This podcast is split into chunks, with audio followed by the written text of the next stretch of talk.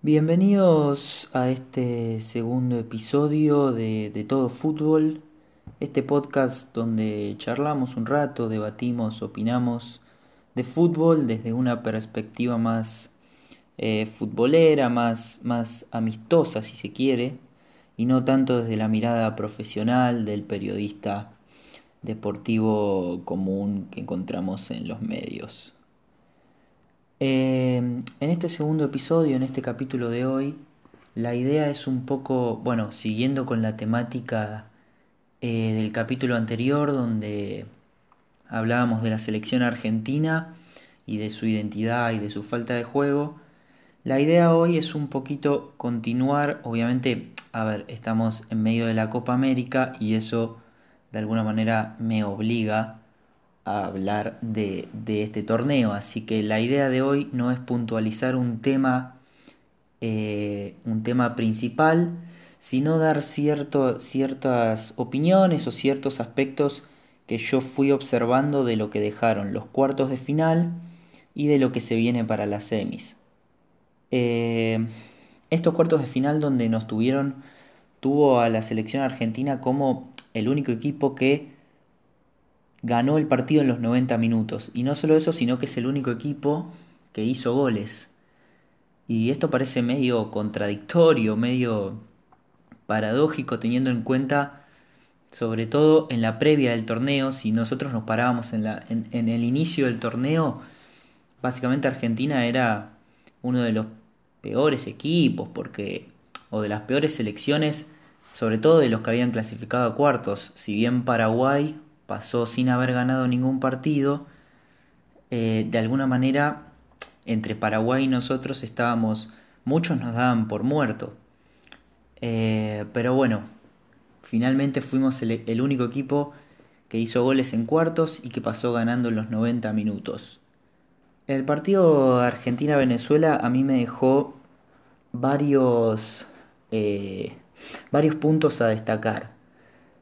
Primero que eh, que me parece a mí el más importante, bueno, a pesar de haber, haber sido un planteamiento de partido que fue para mí fue bueno, eh, donde si bien eh, Argentina impidió las transiciones rápidas de Venezuela, que era, que era lo que nos había complicado más que nada en el, en el amistoso de Madrid a principios de año,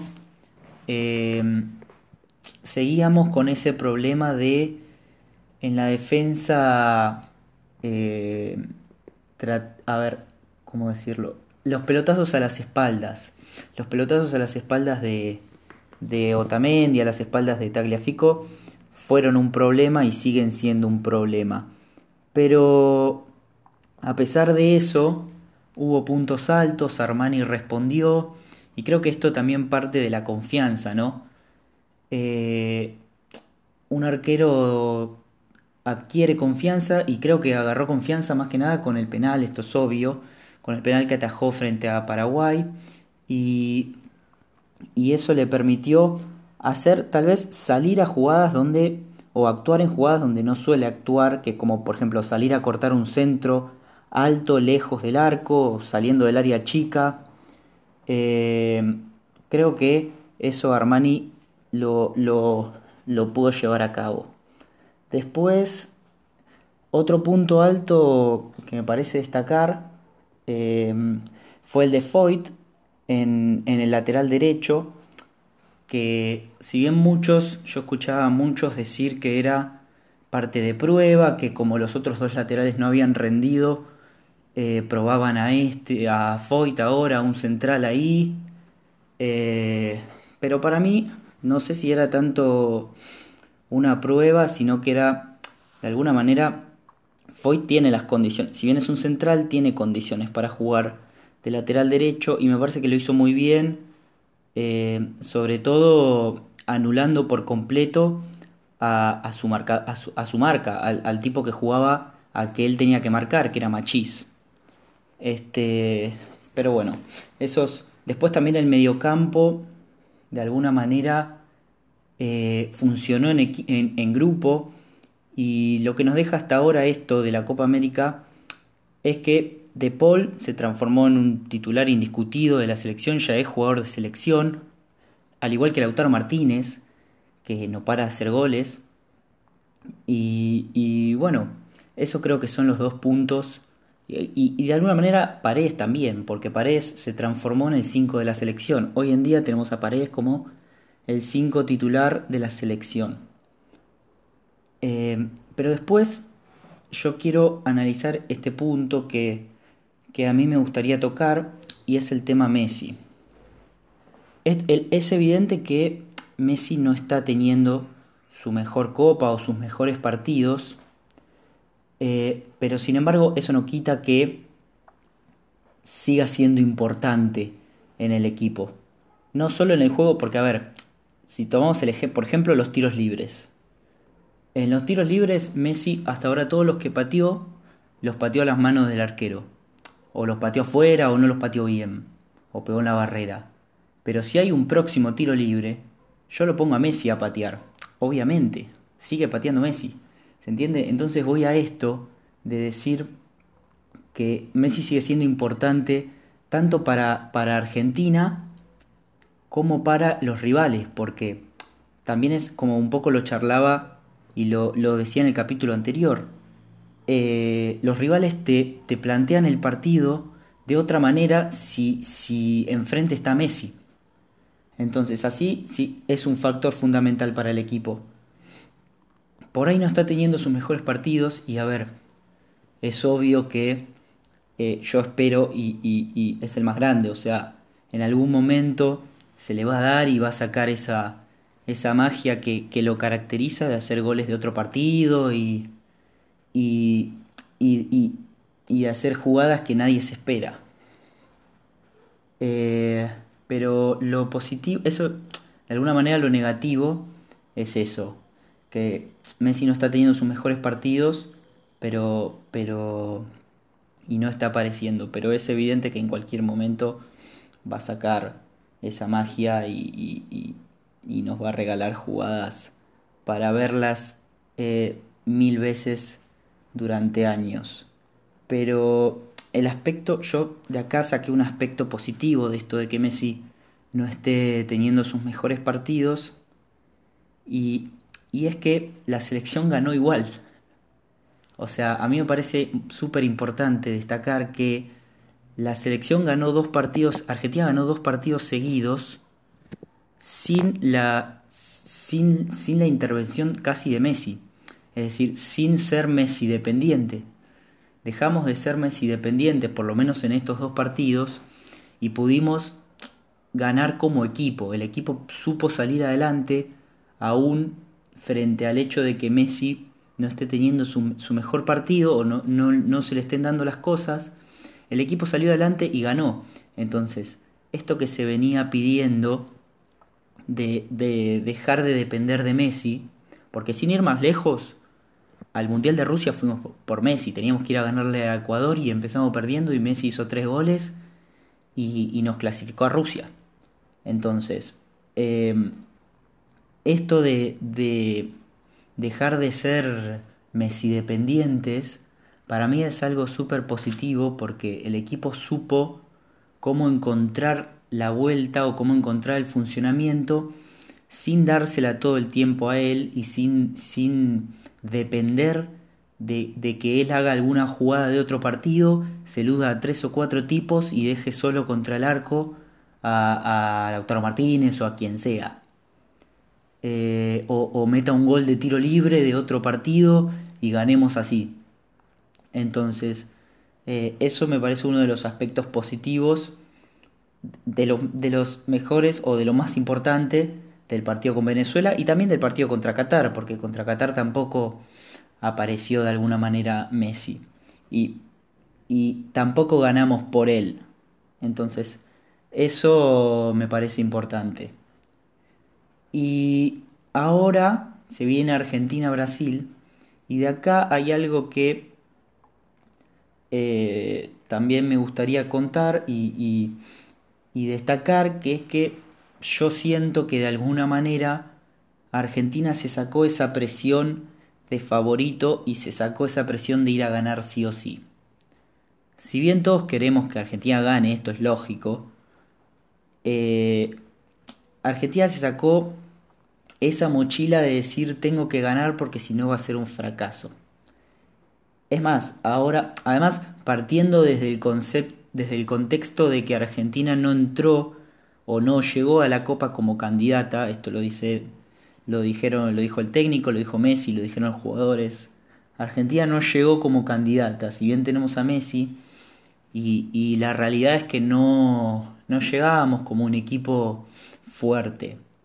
Em, entonces, en este contexto, Argentina-Brasil, y además en el contexto de, que se juegue en Brasil, que se juegue con público brasilero, que Brasil juegue local, es Brasil justamente quien tiene la presión de favorito. Entonces, en este sentido, me parece que el conjunto brasilero, o visto desde el lado de Argentina, se puede aprovechar de alguna manera. Además, Brasil también tiene la presión de que tampoco está jugando bien, eh, que jugó su mejor partido contra Perú, hizo 5 goles, pero porque Perú jugó realmente mal ese partido. Pero tampoco está teniendo un fútbol...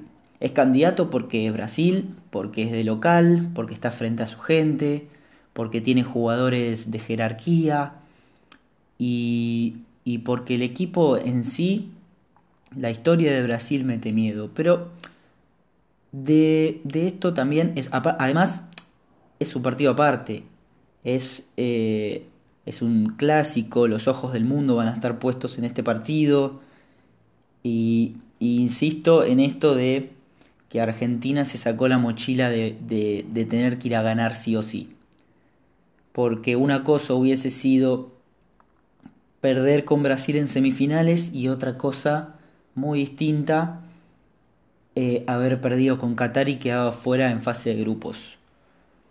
Eh, entonces, en ese sentido, me parece que, que Argentina se saca esa mochila y esa presión de favorito de tener que ir a ganar sí o sí.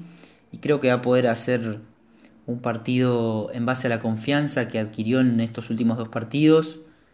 Eh, a ver, después el fútbol es resultados, como siempre digo, y te puedes, planear el partido y las cosas salen mal o, un error te condena, pero, pero sacarse la mochila de, de, de ganar sí o sí, porque si no es un fracaso, me parece importante. Y mucho más en un partido de las características de Brasil-Argentina, en semifinales, definitorio. Pero bueno. Eh, también hay otra hay otro punto que destaco, ya, no, ya metiéndonos en el partido de Brasil-Paraguay, el partido este donde el primero de los cuartos de final, donde empataron 0 a 0 y, y Brasil ganó por penales. Y yo escuchaba a muchos eh, decir que este partido fue se hizo justicia, que, que, que Brasil ganó y, ganó justamente porque se merecía ganar. Y, a mí me parece que el fútbol en general es injusto, esto ya está claro, y en el fútbol no hay merecimiento. Si vos te mereces ganar, es muy probable que ganes, pero no es una certeza que si te mereces ganar vas a ganar. Entonces, si Paraguay planteó el partido para ir a los penales, eso está claro. Paraguay planteó el partido a defenderse y para muchos es feo, para muchos está mal. Y para mí es un recurso. Yo pienso que plantear el partido para ir a penales es plantear el partido para ir a una instancia de igualdad de condiciones. O sea, yo como técnico de Paraguay miro que enfrente tengo a Brasil y eh, en igualdad de condiciones y en el mano a mano, en individualidades, no le gano. Entonces, eh, veo los recursos que tengo y analizo el partido y me tiro atrás. Pero Paraguay se tiró atrás con criterio, no es que puso 11 defensores a colgarse del travesaño y, y a que sea lo que Dios quiera. Paraguay puso jugadores defensivos y eh, puso a Derlis González para la contra, pero le quedaron pocas contras o, no supo aprovecharlas. Eh, pero, pero a Brasil le costó. Además está este punto de que a Brasil le cuesta cuando un equipo se le tira atrás. A Brasil le cuesta ganar el partido cuando un equipo se le tira atrás. Pasó con Venezuela, que se le defendió bien y le planteó un partido a defenderse, a replegarse con criterio. Y, a Brasil le costó, le costó. Después, obviamente, si los goles que hizo no estaban en Osai o, o si en el partido con Paraguay la que pegó en el palo de William entraba, era otra la historia y no estábamos hablando de esto. Pero eso es lo que tiene el fútbol, también tiene una, una cuota de suerte. Pero, pero a lo que voy es que si planteas un partido para ir a penales, no está mal ni tampoco eh, es injusto, porque de alguna manera tu objetivo lo cumpliste. En los penales ahí sí hay un 50 y 50 y ahí sí los dos están en igualdad de condiciones. Y teniendo los recursos de Paraguay es mucho más fácil que, que, que, Paraguay, que Paraguay pueda ganar por penales a, que pueda ganar por, por eh, durante los 90 minutos a una selección como Brasil. Después, bueno, ganó Brasil, pasó y va a jugar contra Argentina, como hablábamos recién. Pero, pero lo que quiero destacar y que me parece importante también es esto de que Paraguay planteó el partido para ir a penales y, y no, me, no me hubiese parecido injusto si Paraguay hubiese ganado y hubiese pasado por penales. Porque Paraguay es evidente que no lo quiso ganar en los 90 minutos y lo quiso ganar en los penales. Entonces, frente, frente a ese contexto y a ese panorama, no me hubiese parecido injusto si Paraguay hubiese ganado.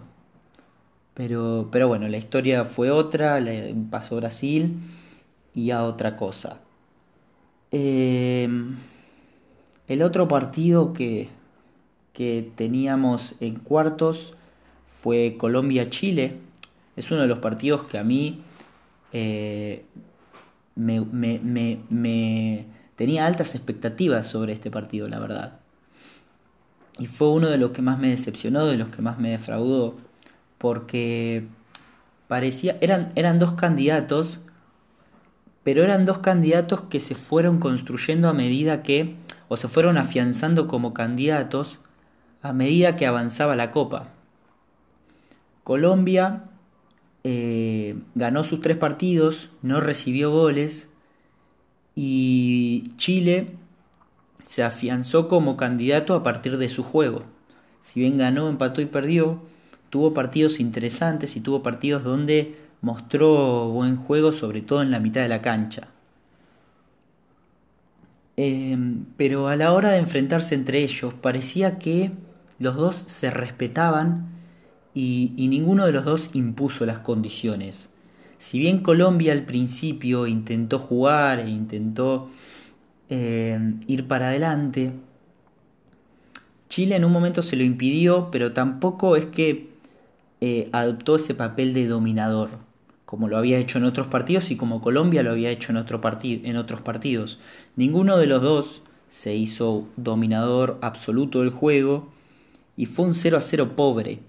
Fue un 0 a 0 que eh, con gusto a poco porque eran, eran dos equipos que pintaba para partidazo. Era el partido de los cuartos de final, era el partido de la llave. Y, y bueno, en ese sentido... Eh, Colombia se retiró, quedó afuera de, de este certamen sin recibir goles. Eso también es un dato de color, pero, pero es llamativo. Sin recibir goles, quedaste afuera. Y, y Chile pasó por penales una vez más. Y se notaron, o se notó que los penales estaban trabajados. Que los penales estaban ya de alguna manera practicados antes y entrenados antes. Porque todos patearon al mismo, al mismo palo, cruzado fuerte arriba, y ahí es si va bien ahí es imposible atajarla para el arquero. Y, y el último, Alexis Sánchez, lo pateó al otro palo. Em, para mí cambió, yo acá desde, desde una perspectiva personal, un pensamiento personal, pienso que cambió. Que tendría que haber pateado fuerte arriba también y que si Ospina se daba cuenta de que era imposible que él ataje un penal ahí arriba a esa altura y con esa fuerza y se tiraba todas a, a, su palo, digamos, eh, alguno iba a cambiar. Pero bueno, esto ya es un pensamiento mío con el diario del lunes, eh, como se dice, pero, pero bueno, es, lo, que, lo que se notaba era que Chile había trabajado los penales y había, había entrenado la manera de patear. Eh, y el último partido que nos dejó esta jornada fue Perú-Uruguay. Fue un partido donde acá sí había un favorito a clasificar. Y si se quiere, se dio una sorpresa. A ver, pasó, clasificó Perú. Y, y acá lo que yo destaqué y lo que me gustaría eh, comentar es el mérito peruano de eh, plantear el partido. Quizás no parece tan lindo a la vista y por eso no es tan notable, pero el juego de Uruguay es muy directo. Uruguay no, no plantea partidos tanto a, posesión de pelota y a tener, si bien puede, tiene con qué, y y a veces lo hace, pero por lo general plantea partidos dependiendo del rival obviamente, pero los ataques son muy directos, es decir, recupera la pelota y ya lanza eh, un pase largo a sus dos delanteros, porque además, si ya tengo esos dos delanteros en el área, eh, o, si tengo esos dos delanteros arriba, se las tiro y ellos se arreglan. Entonces el juego de Uruguay pasa por ahí, se repliega y, sale directo a atacar. Y, Uruguay, eh, digo, Perú, perdón, planteó el partido con la intención de planchar el juego.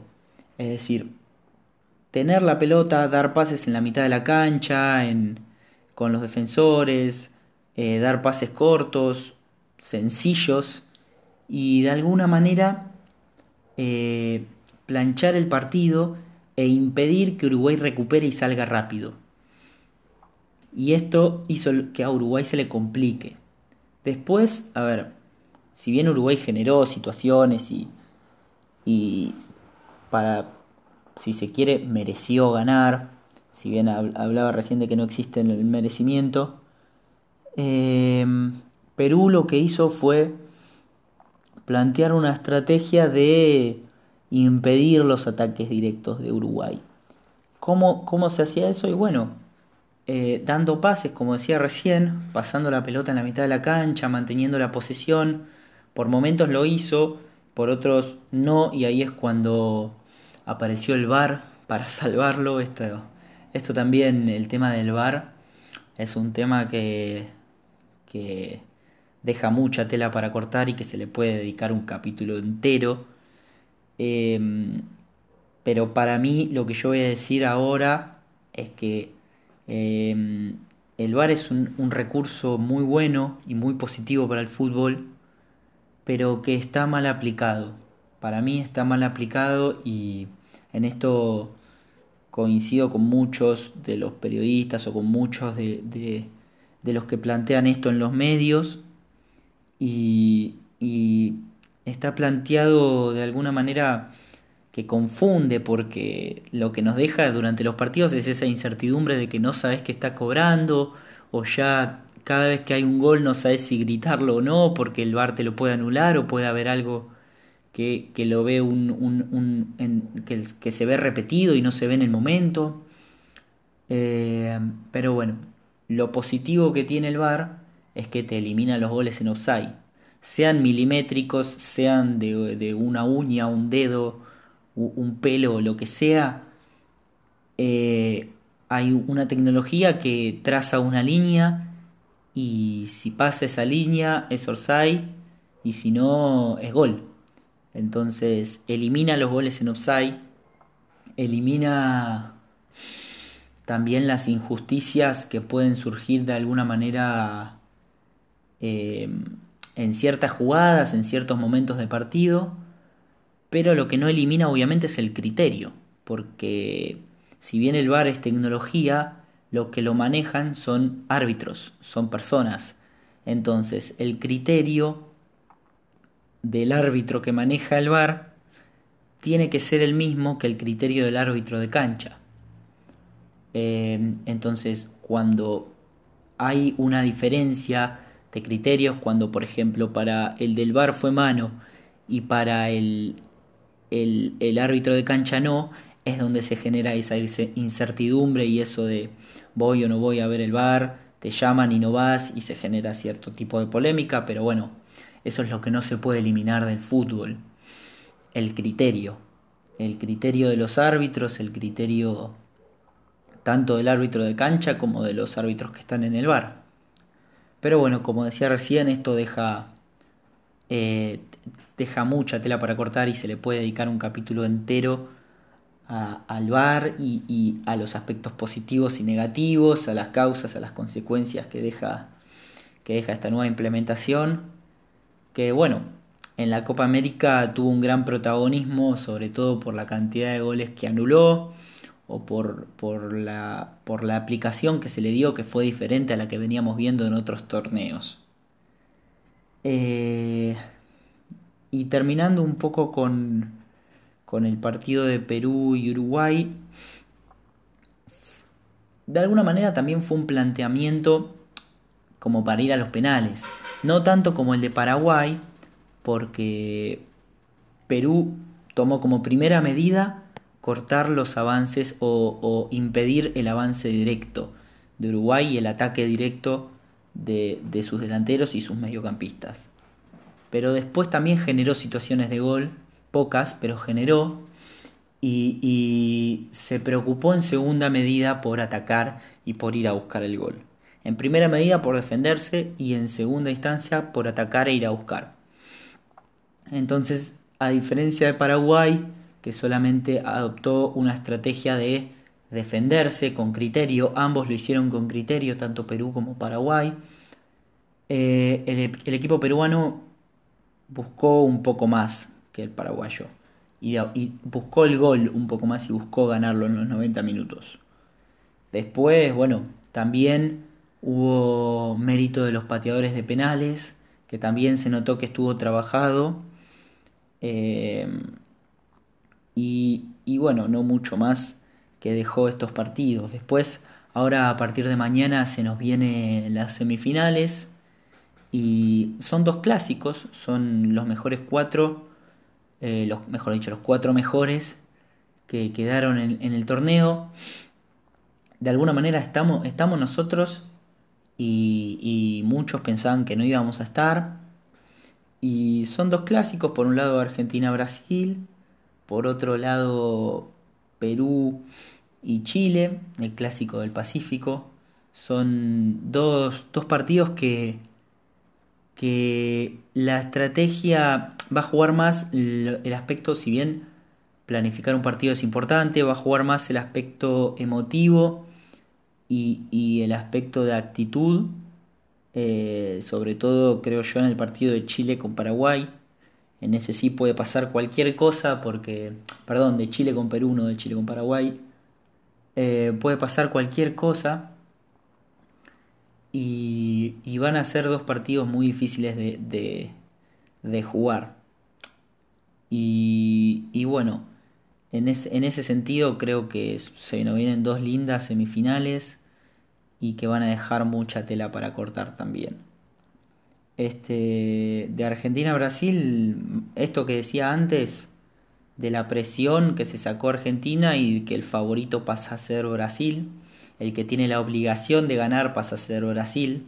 Por primera vez en mucho tiempo, eh, Argentina no tiene repito, si bien todos queremos que gane, si bien yo, que, yo más que nadie quiero que gane, para nosotros esta copa es como un mundial, es lo máximo porque queremos que Messi gane, queremos que este plantel gane algo después de las tres finales, pero, pero la presión pasa a ser de Brasil y la obligación de ganar pasa a ser de Brasil, Y Argentina eh, hace mucho que no jugaba un partido sin esa obligación de ganar y sin esa presión, sobre todo social y de parte de, los medios y de todos nosotros, de, que tiene que ganar sí o sí.